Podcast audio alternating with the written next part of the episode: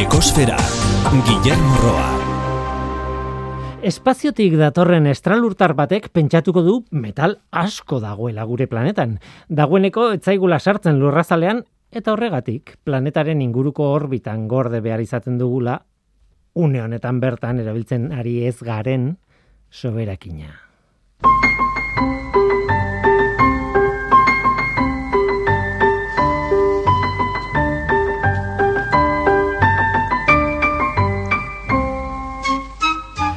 Kaixo denoi, ongietorri ekosferara. Haukusidadea espazio hurbilean duguna. Espaziora joatea txatarra arteko bideia da gaur egun, batez ere lehen bosteun kilometroetan. Baina gorago ere bai. Aspaldiko kesua da, baina egun hauetan albistegietara berriz ere iritsi da, ilargian zuziri baten puska bat erori delako. Araño iritsi da, ilargiraino. Hala uste dute behintzat zientzialariek puskari urte batzuetako segimendua egin ondoren. Azkenean dirudienez, ilargiaren alde izkutuan erori da. Ustez, han ez du estropezio ondirik egin, krater txikitxo bat eta hauts pixka bat arrotu besterik ez. Bai istatzeko dago hori.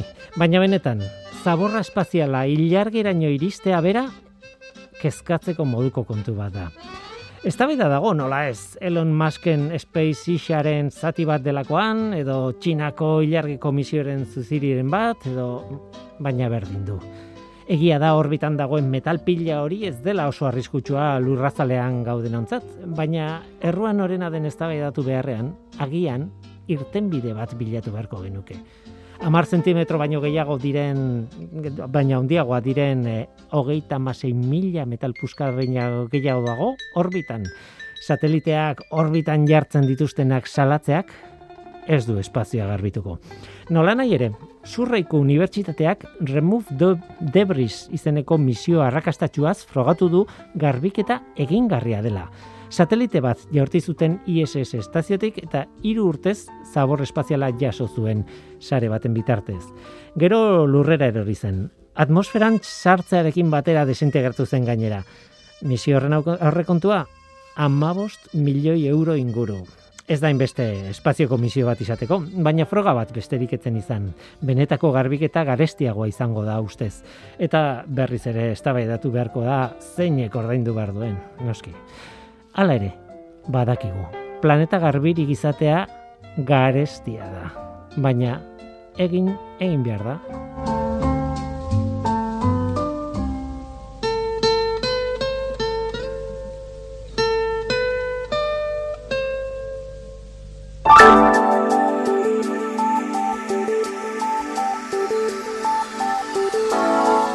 Beti bezala planetaren CO2 mailari begiratu behar diogu orain larun bateko datu bada martxoaren bostekoa. CO2-ren kontzentrazioa lareunde meretzi koma amazazpi ppm-koa da, mauna loa sumendiaren behatokian neurtua. Iazko martxoaren bosteko datuarekin konparatuta, lareunda emesortzi koma hogeita bat, aurtengoa ppm bat altuagoa da. Aurtengo CO2-aren kontzentrazioak jarraitzen du iazkoa baino altuago izaten. Gainera, igoera nabarmena da beste datu batera bilita. Orain argitaratu baitute urtarrileko batez bestekoa. 2008ko urtarrilean, 2008 bateko urtarrilean eta 2008 ko urtarrilean batez besteko datuak lareun da mairu koma mar, lareun da mabost koma amabost, eta lareun da mazazpi koma lauro emeretzi ppm izan dira urren ez urren. Lareun da mairu, lareun da mabost, lareun da mesortzi urte zurte gertatzen ari da igoera nabarmena dela eta hori ez da berria ona beti esaten duguna zeo biren kontzentrazioarekin kezkare ikez izateko datua berreunda lauro gehi ppmkoa izan beharko luke gutxi gara bera eta ez lareunda emeretzi ingurugu.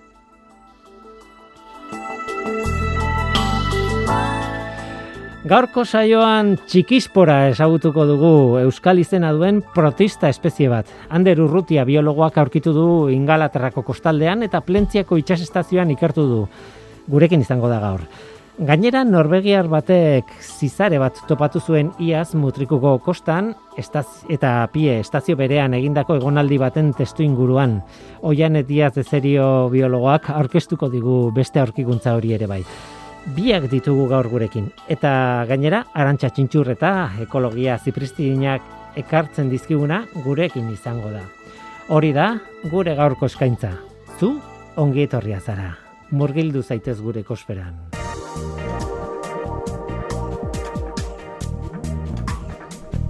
Ekosfera, Euskadi Gratian.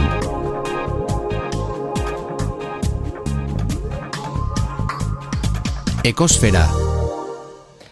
Amarkada honetan, ez dakit gogoratzen duzuen, baina UNESCO esan zuen, bueno, amarkada hau bereziki edo indarra egingo zela e, it- itsasoko ikerketan eta sustatuko zela itsasoko ikerketa eta eta leku berezi bat du ikerketaren munduan itsasoko ikerketak. Eta horregatik hasi genuen guk atal berezi bat e, programa honetan. Berez norteko ferrokarrilan hasi ginen baina honetara pasa genuen e, deitzen dioguna itsaslamiaren txokoa e, Mermaid's Corner da izen jatorrizko izena, baina itxaslamiaren txokoa politak bada. E, zertarako? Ba, batez ere, itxasoko ikerketa pila bat e, aztertuko ditugu, elkarrizketak egingo ditugu eta egin ditugu, batez ere, PIE izeneko zentroarekin lotuta. PIE, plentzieko itxasestazioa, bueno, Euskal Herriko Unibertsitatearen barruan dagoen, bueno, toki berezi bat da, eta bertako ikertzaileak ere bereziak dira. Oianet Diaz de Serio, kaixo, ongi etorri? Ah, bakaixo. Zu, mm, pieko ikertzailea zara, Euskal Herriko Unibertsitateko ikertzailea zara, dakazu hanka bat leioako kampusean, beste hanka bat pien, plentzian bertan, em, Hori da, bai. eta historia eta tal honen jatorrian zaude. Hor, Bai, horrela hasi ginen, bai. itzalean, hor, eskutauta beti dago oiane, beti dago Eider Bilbao, e, gaur gurekin egongo ez dena, baina besarkada bat bilaltzen dio dana. E, pie, e, ez dakit jendeak ezagutzen duen, baina hori, plentzia eta e, zean, gorli zen arteko e, ondartza horretan dagoen zentro bada, ez? Hori da, hori da. Gaude oso leku apropos batetan e, ezarriak, justo ondartzan da itsasoa eta ikertzeko ezinbesteko lekua da. Ez dago eskubiderik. Ni beti etxe itx, itxusietan lanean eta zuek zaudete hor itxasoaren aurrean. Bai, biztak izugarriak ditugu, hori da. Baina lan egiteko ez da oso aproposa, eh? Duela gutxi esan zenidan, bueno, berreskuratu behar dugu, aspaldian ez dugu hartu e, atalau, eta e, berreskuratu behar dugu ikerketa oso berezi batekin. Txikispora izeneko bizkarroi, bueno, eh, protista bada berez, bizkarroi baten aurkikuntza. Baina horretan hasi baino lehen gogoratu behar dugu ba geneukala sintonia bat honetarako, eh, gure ataleako, eta sintonia oso ezaguna gainera. Beraz, hortik hasiko gara.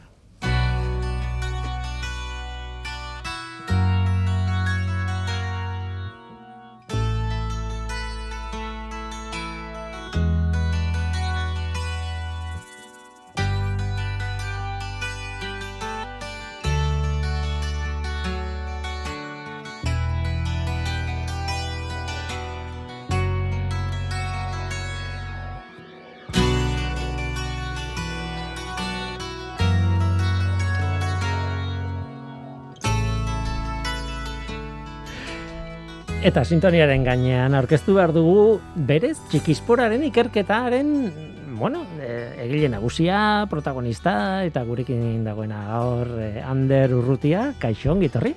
Kaixo, Uli. Zuk ere eh, pieko ikertzailea zara nolabait, baina hanka bat eh, Leioako kampusean eta beste apien izan beharrean, hanka bat daukazu Ingalaterran eta beste apien, ez? Nolabait, ez? Hori da, hori Urte da. pila bat eman dituzu Ingalaterran ikertzen, ez? Bai, doktoretza pierekin egin nuen, baina aplikazio zentroa Inglaterran zegoen CEFAS, da, Mhm. eta Weymouthen dago, Center for Environment, Fisheries and Aquaculture Science. Bai. Eta gainera galdetu dizut sartu baino lehen. Eta Bai. nun dago hori, eta esan diazu, deskribatu diazu Plymouthen, tokia, hori da? Bai, bai, bota, Plymouth, eh, eh, herri txiki bat da, Plymouthen eta Southamptonen artean. Mhm. Herri txikitsua hor. Eta identifikatu dut kosta hori, oso izen berezia du, eta, bueno, zientziaren historia badu toki berezia da, Jurassic Coast. Bai, bai, bai, bai. Oso adierazgarria. Badakizu, ez dago hainbeste jende hau dakidana. bueno, ez dakit nik, baina fama Inglaterran, badauka, bai, eh? baina. Nik ere badakit, ez? Ok, ok. Zu oianean egon zara? Ni nintzen exeterren dagoela Aha. printzetik oso gertu bai. Claro, claro, eta ordan eh, horre herri klabea da Limes Regis. Bai, bai, bai, bai. Eta hor, bueno, lehen esan didazuna, Ander, eh, han aurkitu zuten lehenengo iktosaurioa, Bai, e, bueno, Mary Anning izeneko e, zientzialari bat, bueno, gerora zientzialari izan zana, fosilen bilatzailea nolabait e, garren mendean bilatu zituen, eta horren ondorioz, Trivial Pursuiten galdetzen dizutenean, non ze herrialdetan aurkitu den lehenengo dinosaurioa, erantzuna ingalaterra da. bai, Lime Reyesen zela edo al, olako herri txikitxo batean, eta eta orain e, uste dut Londreseko natori, e, Natural Historia Museoan dagoela, Mhm. hau, eta ikusi aldezakezuna Londresera joaten Mhm. baldin bazara, hau izango da, e, Lime Reyesen e, aurkitu Bai. zutena. Beste, beste asko daude, baina utxien ez hau hor egongo da. Bai. Gai- Hori bai ikusi dudala. Lime Reyesen ez naiz egon, baina Londresen bai, ez da? Tira, ez dakit oso nahasia izan den hasiera, baina mm, alde batetik daukagu oian, eh? Hor, e, e, bueno, e, Bilboko estudioetan zaude. Bai. Bestetik hemen Ander daukagu hemen Donostiako estudioetan. Eta bestetik daukagu, hirugarren protagonista da, bizkarroi bat. Ah, bueno, bizkarroia izan daiteke edo zein motako biziduna, baina kasu honetan protista bada eta daukan gauza berezia da mm, Ander, zuk aurkitu Mhm. duzula eta izendatu duzula, hori ez dela bai, bai, bai. izendatu duzu espezie hau eta izen osoa da eh, eta orain kontatuko dugu Bai. izen horren atzean zer dagoen txikispora filomaios Bai. ondo, esan dut Bai, bai, bai, primeran. txikispora txikispora da espora txiki bat Bai, bai, bai, bai, bai. E, zera da, em, paras, bizkarroi berri, berri Mhm. bat e, aurkitu nuen, eta eta hurbilen zegoen espezie bakarra, kapsaspora e, outzartxak izen. Be, mila bederatzeun eta laurogeita batean aurkitu zena, e, e, estatu batuetan, Mhm. eta hori kapsaspora hartuta zegoen eta pizkat esporarekin jarraitzeko baita ere txikispora espora bat daukadalako e, pentsatzen egon nintzen hilabete batzutan Bai. eta eta nan, oso txiki oso espora txikia da Mm, hiru hiru lau mikra Bai, orain kontatuko dugu zelula bakarra dela eta horrek ze suposatzen Bai, duen, bai. ze horratzean badago historia zientifiko Bai. oso oparoa, ez, e, gauza asko ditu. Baina, esan behar da, a ber, jendeak esango du, bale, bizkarroi bat, osea, Bai. zelula bakarreko bitxo bat aurkitu du, ikusten ez danaz oso txikia da, eta gainera bizkarroia da, e, horrek esan nahi du beste bizidun baten gorputzean dagoela, beste bizidun horretaz ere hitz egingo dugu, krustazio txiki bada, bai, bai, bai. gamba txiki bat, nolabait, baina zergatik da importante hau. Eta erantzuna da, hori, zelula bakarreko Mhm. biziduna dela, baina justo da zelula asko dituen bi, e, bizidunen hau azken aurrekari bat edo horrelako zerbait, ez? Bai, bai, e, e, amaitu egingo dut e, le- lehenengo galdera. Hortxe geratu naiz pizkat kostatzen ari zitzaidan. Eta horre, e, nanospora, mikrospora, Mhm. latin izen guzti horiek e, Bai, hartuta zeuden. har- hartuta zeuden, eta, eta orduan txikispora erabili egin nuen. Baita ere ez dakit e, euskeraren zuaitz filogenetikoa ikusi al e, izan baduzu. Hmm, Eta ikus dezakezu euskara nondik datorren, zeizkuntzetatik datorren eta zuaitz batean jartzen dute, ezta?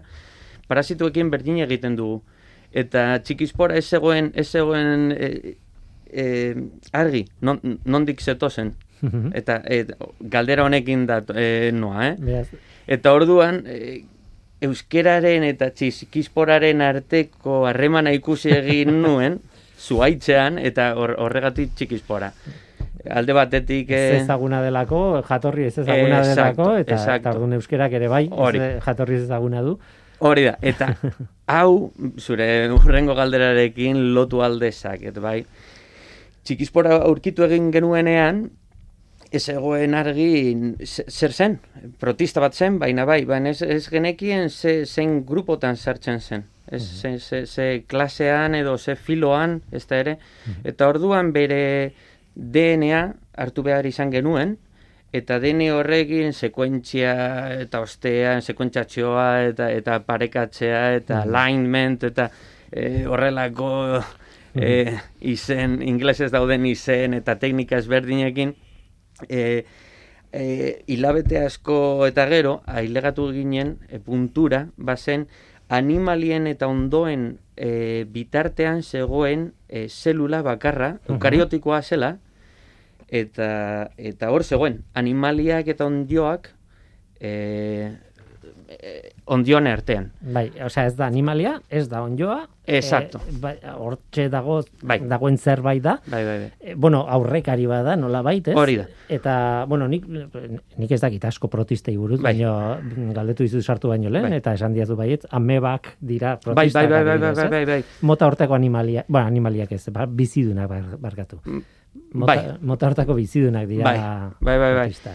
Bizitza guztia, e, bost erreinotan zatitzen da, edo hori Mhm. gutxienez da jendeak normalean dakiena. E, landareak, onjoak, animaliak, bakteriak eta protistak. Mhm. Arazoa zein da Whittaker klasifikazio finko honekin. Guztiok e- ezagutzen dugun eta ikasten den e- eskoletan eta zera da.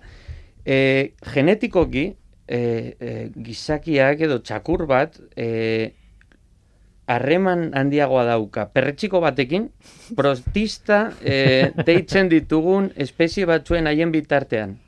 Naiz da beste erreinukoa izan. Mm, Ez, ez, ez. Erreinu ezberdina zen, baina pizkat protistak, jar, e, guzti, e, landareak, animaliak, bakteriak edo e, onjoak ez ziren gauzak, erreinu honetan sartu zituzten. Vale. Baina ez daukate inolako ez, e, Harremana harremanik, ematen. genetikoki gutxienez. Arazoa zein da, protista askok, parazetuak direra, malaria, Mhm. amebak, Bai. amoebiasis, tripanosomiasis, gaixotasun asko eragiten dituzte gizakietan eta beste animalietan. Mhm. Eta guretzat jakitean zein zein den klasifikazioa, zein nola diren genetikoki, zein den beraien geneak eta genomak, oso importantea da, gero o, informazio hori erabili behar dugulako e, gaixotasun hauek tratatzeko edo ikas, ikertzeko eta horregatik da importantea, Willy. Utzi dazu gauza bat esaten, eta da, eskertu behar dizudala, ona etorri zana, e, gainera irratian, eta euskaraz, eta zuk denbora pilo bat pasaduzu ingalaterran ikasten, eta, Bai. eta gainera beti gertatzen da, zientzian, naizta hemen egon jende askok inglesez e, lan egiten du. Logikoa da bezala, bere esparruan, e, ingles egiten delako munduan, ez? Eta, eta zu gainera han egonda. Eta bueltatu zara eta kriston esfortzua egiten ari zara, hemen gauzak eta euskeraz e, azaltzeko, eta orduan, beraz, alde horretatik, e, ez nuen aukera pasatzen utzi nahi. Eskerrik asko esfortu hau egiteagatik. Gerrik asko zuri, Willy. Bai, bai, bene, pizkat kostatzen ari zaite. Baina normala da. E, Bost urte eta gero eta izen guztiak ingelesez ikasten dituzu, eh, hauetaz, alignment, eh, sequence, all Bai. this sequencing, alignment, assemblies, all, all, eh, izen guztiak in, ingelesez dakizu eta gero pizkat txipa aldatzea, kostatzen zait, eta batez ere urduri zaudenean, no, eh, ez, ez, eh, irratiaren aurrean. Bai, bai, bai. Nik bai. beti esan dute, hau, hau azken batean da mai bat eta lau mikro, baina Bai, ulertzen bai, bai. dut mikro bat zure aurrean izatea izan daitekela agresibo xamarra ez bazaude oitut. Bai, Eta baita ere Hotel California eta eta makina guztiak ikusi dituzen ikusten dituzenen pizkat izka- ikaratzen ikaratzen du bai. Oian, oian ez duri Bai. gal, galdera bat egin Bai, behar dizut, eta da, eh, Anderren lanaren, pentsatzen dut, karo, Ander eh, hanka bat pien izan da, bere lanaren berri bazenuten, baina txikisporaren aurkikuntzaren berri eh, aspalditik dakizue. Bueno, bintzat, a ber, bai, aspalditik, bai, baina ezin genuen ezer publikatu, ze azkenean zientzian badakizu, ze, benetan artikulu artera arte, dana Bai. pixka bat, Hmm. isilpean edo eraman behar duzu. Bai, bai. Eta artikulu handeren nago ziur, baina iaz atera zen, ezta? Bai, eh, printzipioz, eh, txikispora ere oso interesgarria da genomaren ikuspuntutik. Eta lan egiten ari gara Bartzeloneko Institute of Evolutionary Biology ere, Mhm. eta beraiek eta eta guk genoma ika- eh, ikertzen ari gara. Mhm. Orduan, nolabait e, txikisporaren historioa zatitu behar izan dugu.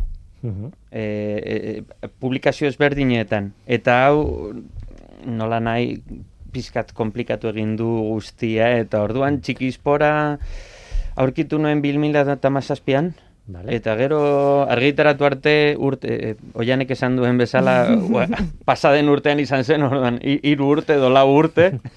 Bai, hor begi genbiltzan danak. Bai. Ander, noiz publikatuko duzu, hau? Eta gainera bagaude itxaroten ere e, Bartzelonako publikazioari eta beste bat, hirugarren bat e, Inglaterran egingo dena. Historio Dena luzea da. ba- badago momentu bat, nolabait espezia bera izendatu egiten duzuna, ez? E, Bai. eta ez dakit hori artikuloen bitartez egiten den, edo badagoen erakunde bat hor proposamena jarri eta Bai. beraiek onartzen dute, ba, hemendik aurrera, bitxo honi, deituko diogu txikispora, e, hori, fila, filomaios, Filomaios, barkatu. bai, bai. Txikispora, filomaios. Zeinek erabakitzen, zeinek ematen du baietza, onartu egiten du. Galdera ona da. Zeu, e, proposatzen duzu e, artikulu batean. Bai, proposatzen duzu izena, e, esaten duzu zer aurkitu egin duzun, argazkiak, e, DNA, DNA, Bai, eta bai. gauza, gauza guzti horiek em- ematen dituzu artikuluan, Mhm. eta eztabaidatzen duzu zergatik uste duzun espezie berri bat dela, kasu honetan ez da bakarrik espezia, baina baitere generoa eta familia, orduan na- na- nahiko handia da. eta zuk proposatzen duzu artikulu batean, bai?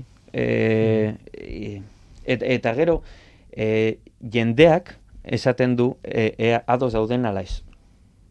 Orduan, izena agertzen da, baina ez badaude ados, urrengo hiru, hiru, lau urtetan esango dute, ez, ez da ez da espezia, beste espezie bat zen, eta ez duzu, orduan, ez da espezie bat ez daukagu eta urrengo egunean daukagu, baina da prozesua eta ikerketa behar, ba, e, be- behar da, eta, eta bakarrik jendearen, e, nola esan, Bai, onespena. edo, Onespenarekin- Bai, bai, ez dakit. ez. Hori da, hori da. Eta badaude, Aha. espezie askok, ez, ez, ez, eh, pizkat, eh, nola esan, eh, zeinbait zientifikok onartzen dituztela, baina beste batzuk ez, ez dituzte onartzen, subespeziak direla, edo genero bat dela, edo, eta horrela daude, hogei urte, edo irurogei urte. Evoluzioan, eta hori behar bada oian eri eskatuko diot kontatzeko, baina evoluzioan bi zelula mota daude biologoek ederki dakite aspalditik, ez? Mhm. Bata da simplea, bakterioak eta daukatena, eh, dala zekula prokariotoa, ez deitzen dana, ematen du klasean gaudela, biologia klasean. Baina gero, hori da. Eta denbora pila bat, milaka urtetan, milaka milioi urtetan egontzan lurrean, ez, eh, prokatori- prokariotoa, baina halako batean, bueno, sortu zen, nik uste dute prokarioto batzuk elkartuta, eta, bueno, simbiosi bat hor egontzan, eta azkenean mintza batez zeatu, e, inguratu, eta sortu zen superzelula bat, e, zelula komplexu bat, eukariotoa. Eta hau dago eukariotoen taldean, ez da? Oian, ondo nabil. E, bai, noski, bai, claro. Esango nuke bai, orain azterketan jarri nazula. Baina- antenan. Hau badakizu, nik badakit badakizula. Ez, baina, kontua da, eh, hori importantea da, ze batetik zen motako biziduna eh, eh, den jakiteko, naizta zelula bakarra izan, ez du edozen motako zelula. Da, dauka, eukariotoa gu bezala. Mhm.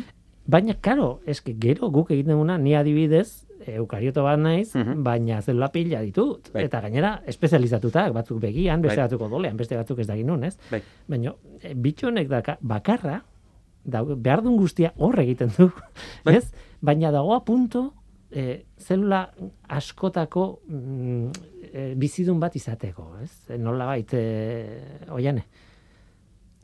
E, bai, ze hori da uste dut, e, handerrek eta saiatu denare esaten, ze importantea da, ze badirudi dela e, hortarteko em, zelulanistasunaren atarian dagoeneko zelula bat, ze uste dut multzokatzen direla, ez, Ander? Bai, bai, bai, bai. Orduan e, oso interesgarria izango litzateke hori ikusteko e, zelulanistasun horrera horretarako joera duela badirudi ze. Elkarrekintzak sortzen dira e, beste ze, ondoko zelulekin.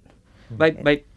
E, guzti izadoz, e, luzatzen bai naiz, e, moztuko didazu, ez, ez da, Willy? Lasai, bai, lasai. Pizkat, pizkat e, azalduko dut, ze, orain dela bederatzeun edo mila milioi urte, e, zelula guztiak e, bakarrak ziren. Ze, ba, ba zeuden Osea, bizidun guztiek bizidun bakarra. prokariotak, virusak eta protistak, zelula bakarrak guztiak, bai nukleoarekin edo nukleobarik, bai. Mhm. e, puntu batean, zelula bakarra hauek, haien artean harremanak e, e, izaten, e, e, Hasi ziren. Hasi ziren, bai, bai, hasi Mhm, ziren. Eta, eta zera da, harreman hauek izateko, haien artean zatitzeko, haien artean komunikatzeko, haien artean integratzeko, bai, zenbait gen, zenbait eh, baliabideak behar, behar zituzten, bai? Ez, ez, da, ez da erraza. Zelu, bi zelula daude i- itxas, itxasoan, eta no- nola dakizu ez, ez, ez dutela bestea jan nahi. Ez da? Hori da, hori da. Eta, Ba, bai, komunikazioa Zergatik komunikatu. Eta hori da txikisporaren gauza interesgarrien bat. Mhm. Puntu batean, txikisporak badauzka, zelula bakarra iz, eh, ba- bada ere, badauzka harremanak izateko komunikazioa, integrazioa, zatik, e, zelula multizelularren gauza asko genoman. Hau da, gen asko ditu multianistasun hau e, posible egiteko. Baino ez da.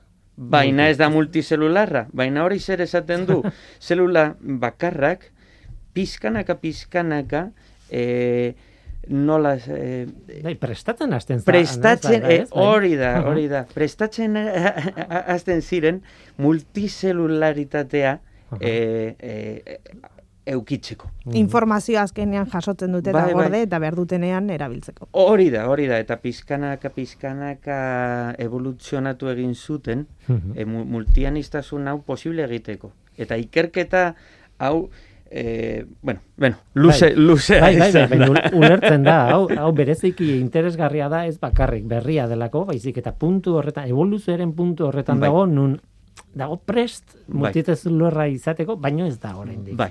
Multizelularra. E, nik esango nuke gainera bizkarroi hitzarekin hasi gara e, parasitua da, Bai. bizkarroia. Bai, bai. Horrek esan nahi du beste norbaiten barruan bizi dela, ez? Eta kasu honetan krustazio txiki bada, gamba moduko bat, ez? Bai, E, bai, bai. izena jarriko diogu, anfipodo bat da. Nik ez nekien zer den anfipodo bat, eh? Ez, ez, zeu, ez, ez jende askok ez dakite anfipodak, bai, ez, ez, oso ezagun, krustazio ez ezagunak dira, gamba txikitxoak e, dirudite, eta ondartxetan ikusiko dituzue, sandhoopers, e, deitzen dituzte Aha. Inglaterran, eta ondartxan bazago ze ikusiko dituzu saltoka, Aha. anfipodo txiki hauek, baina ez ezagunak izan, ere, izan da ere, amar mila espezie dira, eta oso garrantzitsuak dira e, e, e, on, onda- kostaldeko ingurumenare, Bai, ingurum, bai. Ekosistema horretan. Bai, bai, bai. Oso oso garrantzitsuak eta karramarroak, baita arrainak, baita ere e, gabidotak eta horrela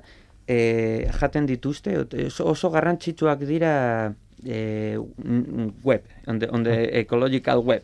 Ja, bai, eh, e, bai, habitat horretan. eh, habitat horretan. Bai, bai, bai. horretan. Bai, Hori bai, da, bai. hori da, eskerrik asko. Eta e, gaina, bo, irakurri dut zuen e, prentxauarrean, bueno, e, krustazio, osea, gure txikispora, dagoela Bai. krustazio hauen adibidez hemen gonata, gonadatan, dago Bai. odolean, dago Bai. hainbat tokitan, ez, Bai, bai, bai. Eta e, zu sartu baino lehen esaten zenidan, jo, baina ingalaterran aurri, e, txikispora agertzen da bakarrik maiatzean. Bai, Urte, urte osoan bakarrik maiatzean. bai, bai, bai, bai, bai. Eta galdera badago. Eta beste amaika hilabetetan zer? Zer, Non dago? Baina galdera izaten jarraitzen du, ez? e, behin, behingoz bai, bai, bai, oraindik bai. Ba, zera gertatzen zen, aurkitu egin genuen eta gero ondartxara joaten nintzen e, txikispora gehiago hartzeko, ikerketa egiteko, eta ez nuen ez da e, urtean zehar, ez da behin batez e, aurkitu. Bakarrik maiatzan, orduan ikerketa guztia maiatzan egin behar nuen. Ere, Hor esan behar da gainera, usten badiazu, Bai. e, mm, erabili duzuen teknika bat e, ADN-aren azterketa, bai, baina ez bakarrik berea, ez? Baizik eta ingurukoa, ez? Bai, Nolabait, bai, bai, bai. ez? E, zuek e, txikispora egon daiteken ingurutik ere Bai. ADN muestra agertzen dituzu, eta hor denetik ongo da. Ba, claro, inguruan dagoen edozein bizidunen e, ADN-a. Exacto, bai, bai, bai. Zer egiten dugu, e, ura, ur lagina hartzen duzu, Mhm. amar litro edo bi litro edo bos litro. Eta DNA guztia, DNA guztia e, era, eranzki egiten duzu, hortik. Eta gero PCR, sekuentzia, PCR, fam, PCR famosoa PCR. e- erabiliz. PCR famosoa erabiliz. E, sekuentziatzen dituzu ur horretan zeuden sekuentzia guztiak. Eta gero, sekuentzia horietan, milioika dira, bakarrik amar litrotan, eh? uretako Mhm. ondartxan hartu dituzun amar litrotan, milioika sekuentzia egongo dira, eta hor, nola, e, aurkitu alditzakezu, ez txikispora, baina txikisporarekin erlazionatuta dagoen beste sekuentzia batzuk. Eta e, urbil badaude txikisporaren sekuentziari konp- konparazioan, uh parakatzen dituzunean, Mhm. e, agian parasitoak ere dira, eta hauetako asko aurkitu egin ditugu Inglaterran, baina ere Europako goztaldetan, e, Mhm. herbeeretan, e, Mhm. hainbat aurkitu ditugu, eta oraindik ez dakigu zer, zer diren, non dauden, zer infektatu alduten, Eta agian, e, txikisporaren genero berdinekoak dira, ze gul, izen zientifikoak, bueno, ez dakit mundu guztiak jakin, jakingo du, baina bazpare esango dut, txikispora, ai, beti zehaztute, filomaios, eh? Bai. Filomaios hori espezia da, Esa. baina espezie bat baino gehiago on daiteke, bai, e, talde batean Bai, bai, bai. deitzen dela genero, eta Bai. generoaren izena da txikispora berez, ez? Ordan beste txikispora batzuk bai, bai, bai, bai, bai, daitezke, bai, ez? ziur aski badakigu txikisporidioak daudela hor. Ezin ditugu, ezin ditugu txikispora deitu, ez dakigulako nola diren. Eta sekuentzia batekin oso, oso zaila da, e, fa, familia edo ta, generoa edo espezie bat e, Sailkatzea, bai. sailkatzea, oso zaila da honekin. Baina txikisporidioak direla, esan dezakegu, grupoan aur, e, aurkitu egin ditugula, arbo, Mhm. zuait filogenetikoan. Mhm. Ok? So, txikos, txikisporidio asko daude hor. Nire ustez ere txikisporak. Beste txikispora espezie batzuk ere. Ez dakigu non egongo diren edo zer infektatzen duten, baina hor, hor, e, New Yorkeko uretan, Argentinan eta herberetan ik- ikusi ditut txikisporak daudela, eta e, agian ez dira anfipodoetan, baina karramarroetan edo, Euskalo. who knows, auskalo, eh? Baiz, esan behar dago, egiten deneko environmental DNA deitzen denekoa, zuk soilik ura hartzen duzu, ez dituzu bertan bizi direneko bizidunak hartzen, bueno, bai, e, baina gehien bat fokatzen da egor solte edo aske egon daitezkeneko e, DNA molekuletan, zegu adibidez gu azaletik galtzen ditugu zelulak. Claro. Orduan, animalia ezberdinek eta soltatzen dituzteneko edo askatzen dituzteneko zeluletan eta e, hoiek detektatzen edo e, Eta hortan funtsa hori da. Eta Bai. hortan ja antzekotasuna da. Bai, bai. Bai, eta posible da e, txikispora hori egotea aske uretan, ze azkenean e, esan duzunenez e, bizkarroia dela, ziklo bat eukiko du, bizi ziklo bat eukiko du, eta parte bat izango da beste animalia baten edo alga baten edo zerbaiten barruan, baina beste parte bat seguraski izango da itsasoan flotatzen. Eta agian horregatik maiatzean topatzen dira bakarrik eta auskalo, ez? Oso, oso interesgarria dario oiane, e, zera, parasitoak environmental DNA ikerketetan ez dira e, maiz agertzen, ez dira hain e, e, Mhm. arruntak. Mhm. E, so, e, Bai, eta hemen agertu dira. Bai, bai, bai. Em, denbora joaten ari zaigu eta eta ez dut bukatu nahi beste Barkatu. a- a- ez, ez, ez da zure kulpa hori da nire nire kudeaketa eta gida gidaritzaren kulpa ez e, e, ez nun e, utzi nahi bueno ikusten duzu e, Anderren lanean galdera asko dago erantzun gabe eta orain tesia ira, e, defendatu berri dago baina ja dauka mundu bat irekita hortik jarraitu nahi baldin badu ba ja, e, ikertzen jarraitzeko. Baina dena den, e, ez da bakarra, adibide bakarra gaur ekarriken nahi genuena, ze pien bertan, plentziako itxas estazioan bertan, duela ez asko, e, arkitalpena okerrez banago urria ingurukoa da, Bai. e, zizare bat ere aurkitu zuen e, ikertzaile norbegiar bat, ez da hoiene? Hori da, bai. E, euki gendun Ulf eh, John Delius e, ikertzailea gure artean, eta e, bera taxonomoa da, zoologa da, eta ibili zen hor areetan bizi zireneko xixaren bila, ze, e, interes, bere interesezkoak zireneko em, taldeak azeloak ziren, eta beraien bila ibili zen.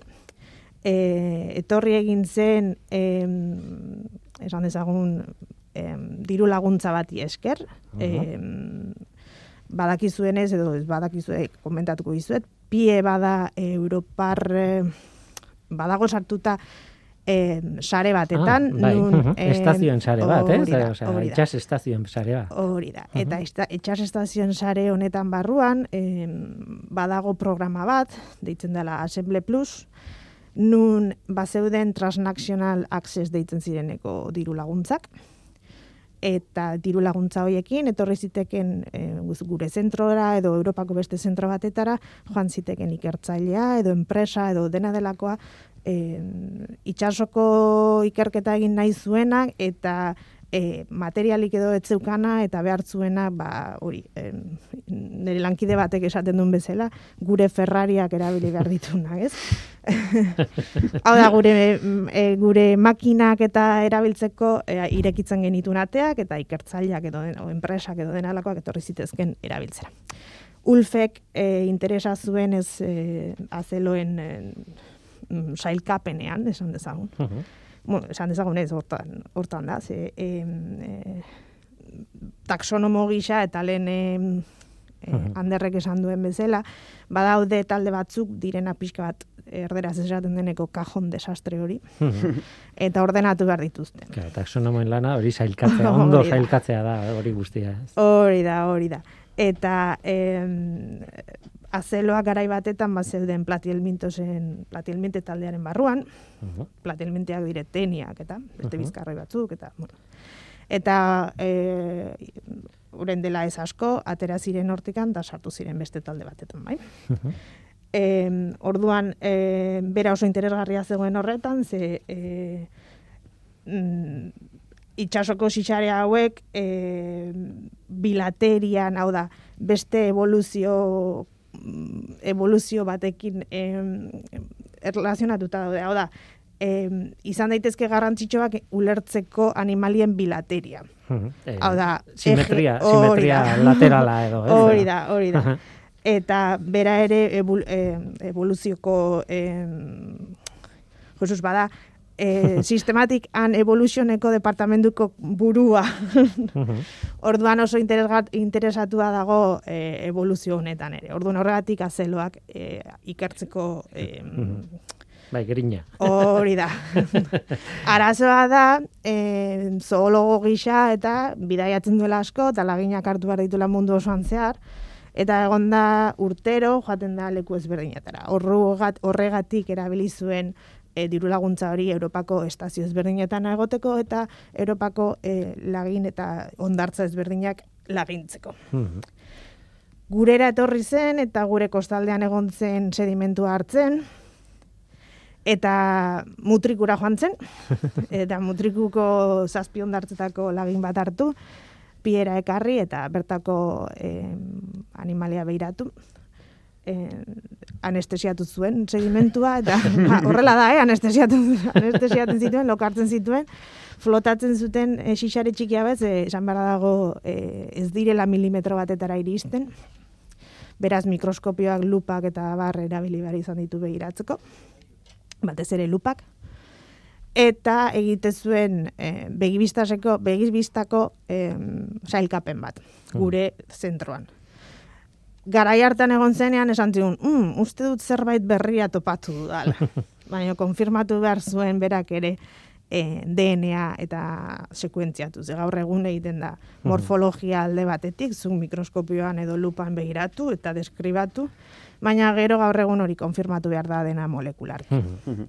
Eta orduan publikatu dueneko e, artikulu honetan, hori egin du deskribapen berri hau em, espezie berri honena, azelo honena. Mhm. Deitzen dela, ez duzu esan, ez da? Ez, ez, hemen apuntatuta daukat, baina ez dut esan. e, deitzen da Fairlea Assembly.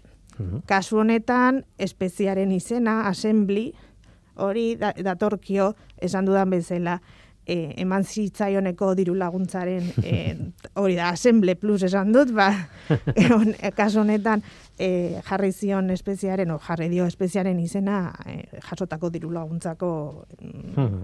proiektua dela eta, bai? Kurioso. Hori da. eta Suediako Historia Naturaleko Museoan dago. E, bueno, ez dakit erakusgai edo, bueno, behintzat handik etorri da albistea.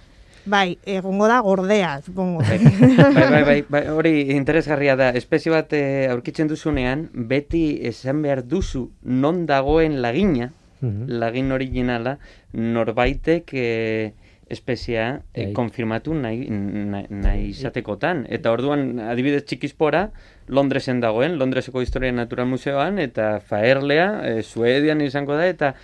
Eh, Mhm. Suedian baino mutrikukoa da, eh? Bai, bai, bai, bai, bai, bai, bai, bai, bai. Baina, agian mutrikoko museo internazionala ez da hain handia oraindik. Nola nahi ere, eh, adibide ederrak ekarri dizkidazu, oian, eh, bueno, eh, handerrekin ere bai, eh, kontaktua sekulakoa izan da.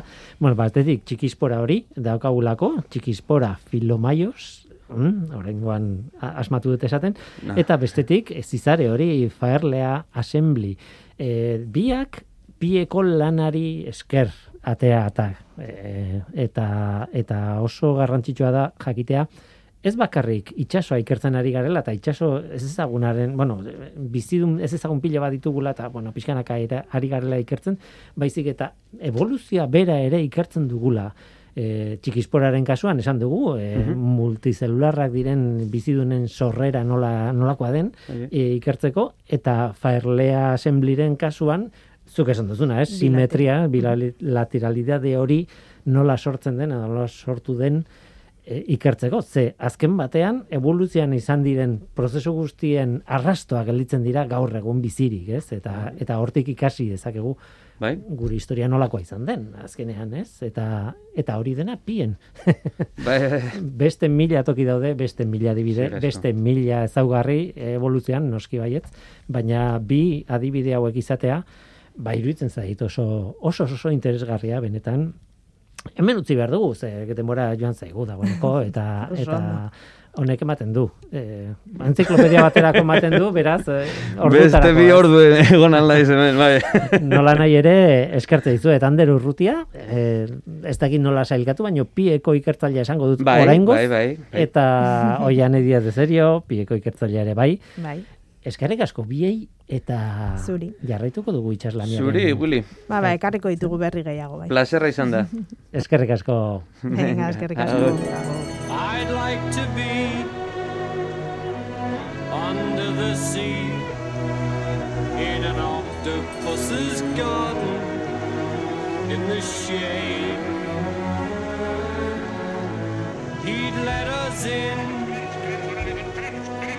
knows where we've been in his octopus's garden in the shade.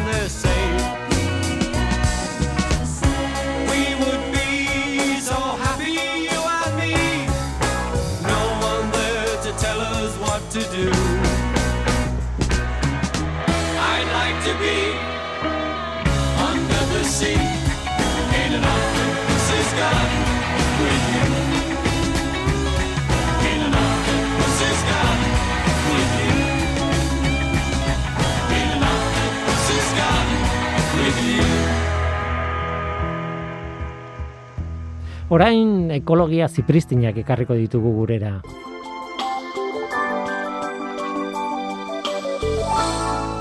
Arantxa txintxurreta. Akainei buruz hitz egin dugu orain baino lehen. Kaparren bizizikloa azaldu nizuen 2000 eta hogeiko urte amaierako saio batean. Haien bizitza odoltsu eta morbosoa kontatzen nizuen, eta aitortzen nizuen, menditik bueltan nire gorputz osoa miatzen nuela akainen bila. Bada, hori egin arren, duela aste batzuk akain bat kendu nuen nire azaletik. Menditik itzuli eta lau egunera. Belaunaren ondoan zegoen, ageri agerian, lotsagabe. Menditik bueltan enuen ikusi, gorputza ongi miatu banuen ere. Lau egunera, azkura ematen hasi zitzaidan eta erraz aurkitu nuen. Gorrituta nuen akaina sartuta zegoeneko gune hori. Pintza bereziekin oso osorik atera nuen. Luparen laguntzaz ikusi nizkion burua eta zortzi hankak, urduri mugitzen ziren. Eta ondoren, zapaldu egin nuen. Eta bere odolak paper zuria zikindu zuen. Edo, nire odolak esan beharko nuke. Izan ere, lau egunetan nire odola zelikatzen aritu ondoren, gorputz borobil horren edukia nirea zela ondoriozta dezaket. Neguan akain gutxiago egoten dira. Udaberrira arte lurrazpian egon ohi direlako. Baina aste epelak izan genituen abenduan eta ni neu etxetik atera naizen bezala, haiek ere lurrazpian sartzeko gogo gutxi izango zutela pentsatzen dut. Urtarrilean, Science aldizkarian argitaratu zutenez, estatu batuetan egindako ikerketa batean ikusi dute, hango akainak geroz eta gehiago direla neguan, neguak epelagoak direlako. Eta horietako askok dute Borrelia burgdoferi deituriko bakterioa. Niri akainek ez didate ez nazkarik ez beldurrik sortzen egia esan. Begiz ikusten ez dudan borreliak beldur ematen dit ordea. Eta horregatik kentzen eta hiltzen ditut nire gorputzean aurkitzen ditudan akainak. Estatu batuetan, hemen eta munduko beste tokietan, akain espezie desberdinak daude. Eta borrelia bakterioak horietako batzuk bakarrik infektatzen ditu. Hemengoak ere bai. Eta borrelia bakterioak lime deitzen den gaixotasuna sortzen dio gizakiari. Akain gehienek ez dute borreliarik eta ondorioz, akainak kosk egiteak ez digu zertan gaixotu. Baina akainak kosk egin eta hilabetez gure burua kontrolatzea ongi dago eta zauria gaiztotu edo sukarra hasten bazaigu, sendagilearen gana joatean, akainak koske egin digula esateak lagundu egingo digu. Esandakoa entzule, argia aprobetxatu eta gozatu mendian, mendiaz eta mendiarekin. Agur!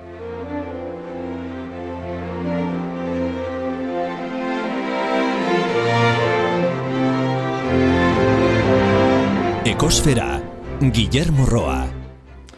Bukatu behar dugu beste mikroorganismo batekin. Gaur Ander Urrutia eta Oian Ediaz de Zerio itxas biologoekin hitz egin dugu eta txikispora izeneko protista bat aipatu dugu. Urrutiak aurkitu eta definitu duen espezie eta genero berri bat.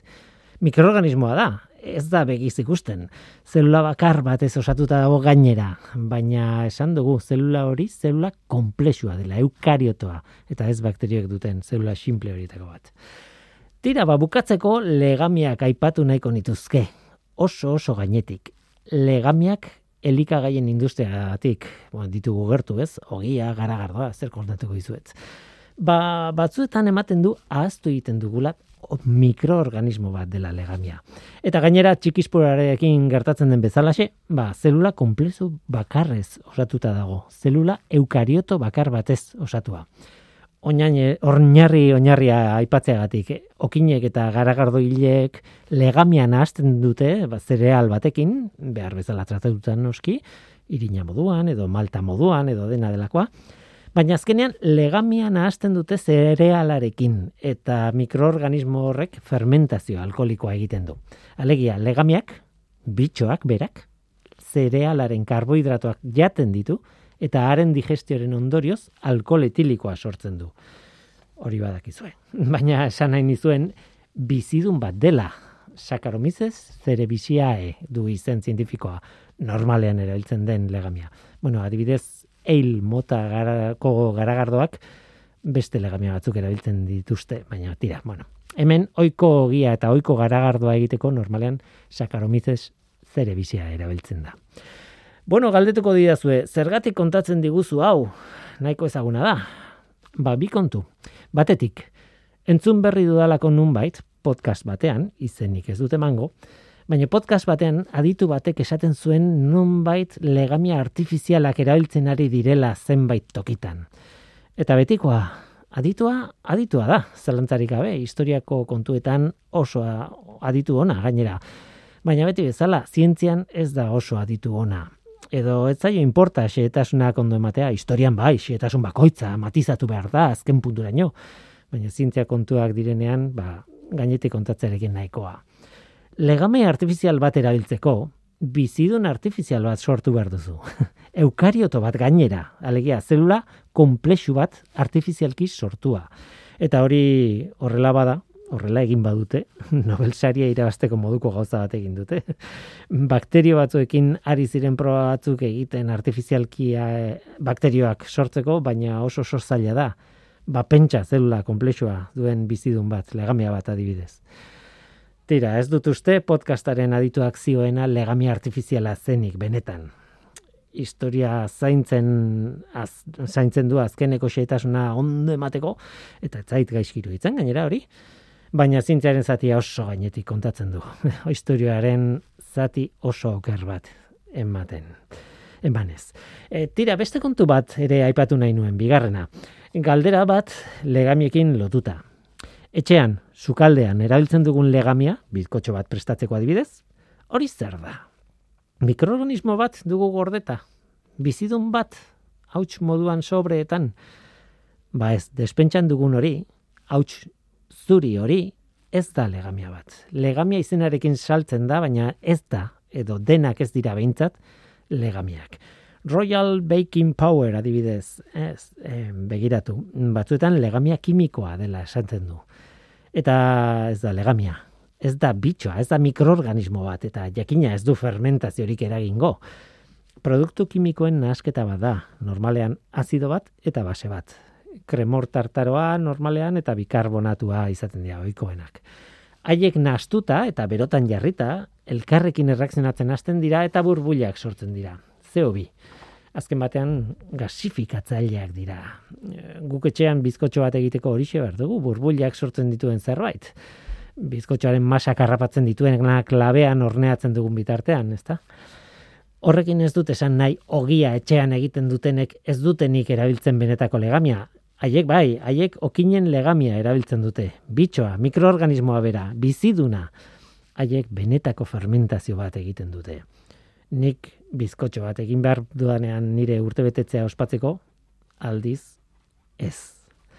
Baina izena hor dago, legamia deitzen diogu, legamia kimikoa edo, legamia dena delakoa ez. Legamia ez den zerbaiti, legamia deitzen diot. Nolakoak garen. Eta gu bagoaz, oraingo hau izan da dena hemen ekosferan, Mikel Olazabal teknikan eta ni Guillermo Roa mikroan. Aste hona izan, agur. There ain't no gold in this river that I've been